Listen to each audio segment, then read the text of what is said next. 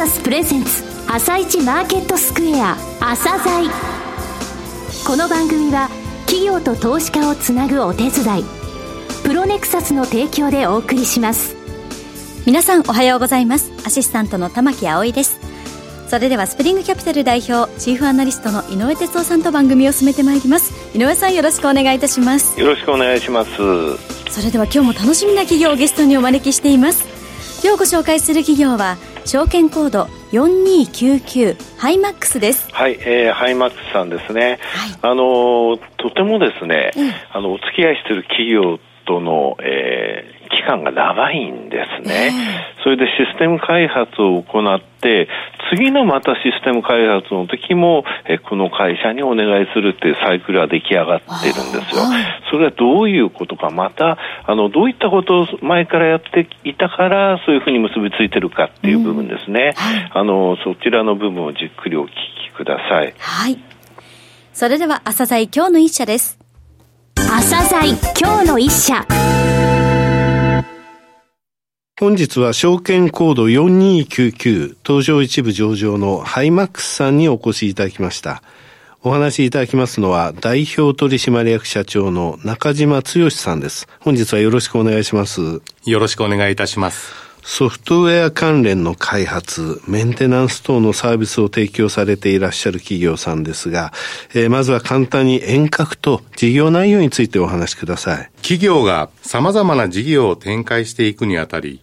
多くの業務はパソコンを用いてシステム化がされております。当社は基幹システムにおいてシステム化計画の企画段階、設計、そして開発という川上のヘイズから実際にシステムが稼働後のメンテナンスに至るまで全てのフェーズにおいて付加価値の高いサービスを提供しております。具体的にシステムの事例を挙げますと、はい、例えば、証券会社においては、株式を売買するときのインターネット取引システムが挙げられます。はい。また、クレジットカード関連業務においては、カードの不正利用を未然に防止するシステム。さらには、航空会社においては、飛行機が安全、安心、定時運航ができるよう、天候や乗員、乗客、積載情報などをもとにフライト直前に運行ルートや燃料積載量を短時間で決定するシステムが必要となります。このようなお客様のニーズに合ったシステムを提供し、そのメンテナンスを行っております。そしてシステムを構築した後は、はい、システムのメンテナンスのフェーズに入り、うん、その数年後に、次期のシステムの企画が立ち上がります。はいこのように継続したシステムのライフサイクルを作り上げております。うん、なるほど。そして、当社は、えー、設立の方は、1976年と歴史が古うございます。うん、はい。設立当初から技術力の向上と人材の育成に注力してまいりました。はい。具体的には、まだ売上高が10億円にも満たなかった1986年から先端技術の研究開発に努める部署を設立し、1988年からは人材開発の専門部署を作り、社内の教育体制を確立するなど、持続的な成長に向けた先行投資を継続してきたと言えます。はい、えー、ジャスダック上場は2001年で、はい、その後3年後に東証2部に市場買いとなり、2015年3月には東証一部に市場昇格をしております。あの、先ほど川上の部分、はい、システムの企画設計開発と、はい、あと川下って言いますか、はい、メンテナンスと、はい、これあの売上構成比見させていただきましたら、はい、54%と46%、はい、これが前期末。さようでございます。非常にバランスがいいですね。あの、うん、例年毎年ですね、はい。えー、50%、50%を、うん、あの目指して、はい、えー、仕事の方では取り組んでおるような、うん、えー、状況でございます。はい、えー、先ほどですね、いろいろな具体的なシステムの、えー、ご紹介ありましたが、はい。業種別でいきますと、どういう顧客層になってますかね？売上比率で申し上げますと、はい、当社のお客様は、まず銀行、証券、はい、保険、うん、クレジットといった金融の4業種で約7割を占めております。金融。はい。はい。そして公共、流通、その他業種の金融以外の売上が約3割というポートフォリオになっております。なるほど。特に金融4業種で御社保険強いですよね。えー、売上のポートフォリオというところでいきますと、4割強が、はいえ保険業界でございます。なるほど。それから、あの、御社、あの、各業界のリーディングカンパニーが、お客さんとして多いということも、はいえー説明の資料の中にありました。ここの部分も教えてください。はい。個別のお客様企業といたしましては、各業界のそれこそリーディングのカンパニーといったお客様が中心でございまして、はい。えーこれを20年以上にわたってはい。継続取引をさせていただいている企業様が8割以上占めております。8割以上。これもですね、システムのライフサイクルといったところがうまく寄与しているというふうに言えると思います。さあ、強みと言いましたが、社長の考えられる強みですね。はいお話しください。はい、強みは3点挙げられると思います。まあ、一つ目は長年にわたる有料顧客との取引実績でございます。先ほどお話しさせていただきましたように、当社のお客様は国内または業界を代表する企業様が中心でございます。またそのお客様は高いシステムの信頼性を求められます。その企業様と長年にわたり継続的に取引をさせていただいているということは、はい当社の提供するソリューションにご評価をいただいているねいうことにつながるかと存じます。8割以上が20年以上にわたって取引ってことはそうですよね。はい。二つ目は、高い技術力を持った人材と動員力でございます。えーこちらは当社のシステムエンジニアが保有する IT 関連の資格数、はい保有率は、業界においても、まあ、極めて高い水準だと自負しております。はい。当社は人材育成及びプロジェクトマネージメント力の向上を常に心がけており、当社の技術水準の高さをご評価いただいております。また、大規模なシステムへの迅速な対応という点でも、動員力として500名を超えるシステムエンジニアが在籍しているという点も強みでございます。なるほど。さて、え3つ目の強みはどういった部分ですか、健全な財務体質でございます。創業以来、無借金経営を継続しておりまして、はい自己資本比率は約70%と、この情報通信産業の中でも高い水準を維持しております。すね。はい。健全な財務体質は、お客様への継続的なサービスの提供に対する信頼感につながる一方、人材育成に対する継続的な投資を可能とさせるという観点からも心がけてきたことでございます。なるほど。常に、その人材育成にお金がかけられるってことなんですね。はいさて、今後の成長戦略を教えてください。はい。2022年度を最終年度として中期経営計画ステップ3を発表しておりましたが、はい。昨今の技術者不足の慢性化や、将来の経済環境の見通しなど、外部要因や、また人材育成及びマネージメント力の強化を優先課題とする内部要因を踏まえ、はい。今年度中期経営計画ステップ3の見直しを実施することとなりましたあ。また今後、はい見直しし、修正後に新たな計画を発表させていただきます。はい。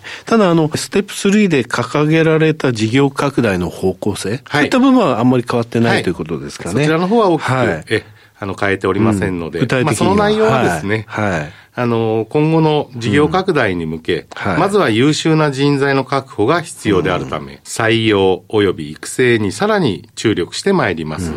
特に AI、IoT、ビッグデータなどのはデジタル技術を活用したはい。企業の戦略的 IT 投資は需要増加が見込まれ、はい。当該分野の人材育成、投資を継続してまいります。また、事業戦略といたしましては、既存領域の深掘りによって安定的な受注を継続するとともに、はい。新規事業として企業の業務の効率化、はい。生産性の向上に寄与するソリューションの提供に注力してまいります。はい。これは先ほど掲げた AI、IoT、えービッグデータなどのはいデジタル技術を活用した、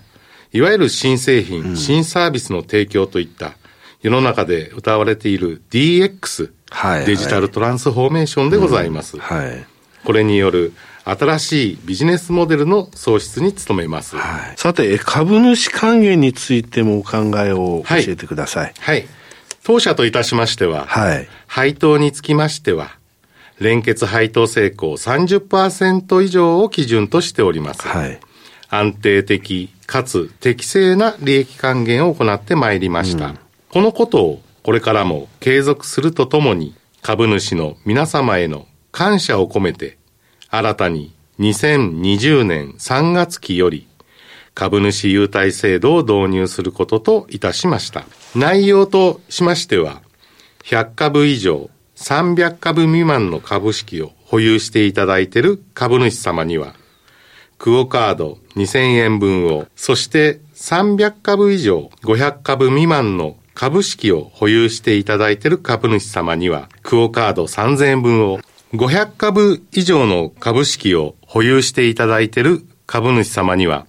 クオカード4000円分を贈呈させていただくというものでございます。今後も株主還元は重要な経営課題の一つと認識して、経営に当たりたいと考えております。最後になりましたが、リスナーに向けて一言お願いします。当社は今後も成長性のある情報サービス産業に属しており、継続的な成長に取り組んでまいります。リスナーの皆様におかれましては、応援のほど心よりお願い申し上げます。中島さん、本日はどうもありがとうございました。ありがとうございました。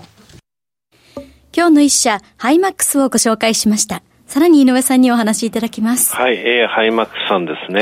はい、設立44年なんですが、えー、まあ、とにかくですね、こういうふうに、あの、システム開発の会社っていうのは運営していけば、あの、きちんと成長路線をたどれるんだっていうことをやってこられた会社さんなんですよね。はいまあ、とにかくあの金融をはじめとしたところに、えー、お客さんが多いと、もうとにかくミスの許されないところですよね。それから20年以上お付き合いしている、えー、トップ企業は8割以上あるすごいですよね、それは。システムを作るとともに、その後メンテナンスもずっと一緒にやってるんですよ。はい、その会社、その会社のニーズっていうのはすごくよく分かった状態で、ただシステム化っていうのはシステムってのは必ず陳腐化して次のものが必要になると、はい、次のサイクルに入った時もじゃあまたハイマックスさんお願いします一緒にやりましょうってことになるんですね、けど8割が20年以上ってすごいでしょ。なかなか続けるっていうことが難しいですよね、う。ん、ただこれを続けてきたその背景にはね、はい、あの売上が10億円なかった1986年から先端技術の研究開発の専門部署を置いた、はいそれから人材開発の専門部署を置いたっていうことをやってきたわけですね。はい、そう。それで無借金で、とにかくこういったところにお金をかけるためには、財務健全性っていうものを保たなきゃいけないというのをずっと守ってきたんですね。だからビジョン経営っていうのはね、もう44年前から、意識しないでやってたってことなんだと思うんですよね。目の付けどころが、うん、そうなんですよね。うん、え最後のところでね、はい、言われていましたえ、これからの戦略の部分ですよね。はい、デジタルえトランスフォーメーションっていう DX という言葉はこれからキーワードになっていくんですが、そこ,、うん、そこについてもいち早く目をつけてるってことなんですよね。はい、あと、あの、最後あの、株主関係のところで、えー、株主優待新たに導入することを言われてましたけど、えー、これ100株から300株未満の間の場合2000円なんですよね、クオカード。クオカード500円とか1000円とかあるんだけど、2000円って随分大きいなと思って、はい、以前2000円だったんですって、だから復活するにあたって2000円で、あのー、大体株価2000円ですから、はい、100株で20万円で2000円のクオカード、つまりこの部分だけでも、あのー、1%のあの優待のね、利回りになるってことね、はいえー、もちろん配当のほかにってことですよね。はいもうとにかくシステム会社としてこういう道は歩いてほしいっていう部分を地道に、え歩かれてきたのはこの会社を覚えておいてほしいなと思います。うん、はい、はい、今日の一社ハイマックスについてお話をお伺いしました。それでは一旦お知らせです。企業ディスクロージャー IR 実務支援の専門会社プロネクサス。上場企業のおよそ6割2200社をクライアントに持つ。これはアジア証券印刷の時代から信頼と実績を積み重ねてきたからこそ。さらにプロネクサスが目指すのは企業と投資家をつなぎ日本の株式市場を活性化させることです。プロネクサス私たちは個人投資家の皆さんを応援します。井上哲夫。今日のストラテジー。それでは井上さん、後半の解説もよろしくお願いいたします。はい、アメリカはね、あの、パンデミック系のネタにはあまり反応しませんよというお話をしました。はい、えー、史上最高値の指数についても取ってきたわけなんですが、はい、ここに来てやっぱりね、あの、新型ウイルスに対するえー、見方ってものをいろいろとコメントが出てきたんでね、えー、で昨日日本は休場でしたけれども、はい。FRB のパウエル議長は半年に1回議会証言しなきゃいけないんですよ。これ法律で定められてて、えーはい、で昨日まああの今までの状況をつあのそのまま引き継ぐ形であるんですが、アメリカの経済はとても良好な位置にいると、えー、えー、景気拡大が継続できない理由はないというふうに言われたんですね。はいえー、いわゆる通商政策をめぐる先行き不透明感のリスクも低下しているということを言ったんですが、えー、あの新たな展開が生じて現在の見通しを大幅に変更しなくてはならない状態とならない限り、うん、えー、金利を調整する必要はないと、つまりこれ以上の金利の引き下げというのはないでしょうということを言ってたらトランプ大統領はまた怒ってですね、えー、ダウは125ドルも上昇してたのに、えー、パウエルが話し出したから15ドル安までなったとかですね、うん、あのそういうことを言ってるわけなんですが、はい、で FF レート高すぎるって言ってるんですが他にも昨日ねあの地区連銀のミネアポリスの貸し借り総裁、それからセントルイスのあのブラート総裁もねコメント入れててこの中でやっぱりコロナウイルスのこと言ってるんですよね。でブラート総裁は一つね過去の例を出してやっぱり SARS の時、はい、それからエボラ出血熱の時に、えー、えー、アメリカの金利ってやっぱり反応したんだぞと。えーで今、2年債の利回り、10年債の利回りとは低下している動きっていうのは、はい、その、えー、一環でしょうということを言ってるわけなんですね。はい、このあの2年債、10年債の利回りが上昇しているとき、えー、下落しているときっていうのは、やっぱり株式の方向性もちょうど真逆になるんですよね。うん、そういった傾向があの去年の夏以降、やっぱりずっと出てきているので、はい、グレートローテーションと言われますが、今、株に行くのか、債券に行くのかっていう、その流れがはっきりとこの金利っていう部分に出てるので、えー、ここの部分はこれからも見ていかなきゃいけないっていうのが一つ、はい、あともう一つね、グレートローテーションの場合は、オイルマネーの動きが重要なのね。はい、となると、WTA が、あの、おととい、昨日と50ドル割ったんですよ、1年ぶりに。えー、で、原油価格が下がると、えオイルマネーっていうのは、え財政の関係があるので、はい、あの、イギリスにね、投資家もあるんですが、そこからお金引く動きになっちゃうんですよね。だからちょっと、えー、WTI の動き、それから金利の動き、うん、両方見ながら、あの株の方にお金入ってきてるかな、どうかなっていうのを見るのが必要だということです。うん、はい、わかりました。井上さん、本日もありがとうございました。また来週もよろしくお願いいたします。この後は東京市場の寄り付きです。朝鮮この番組は企業と投資家をつなぐお手伝い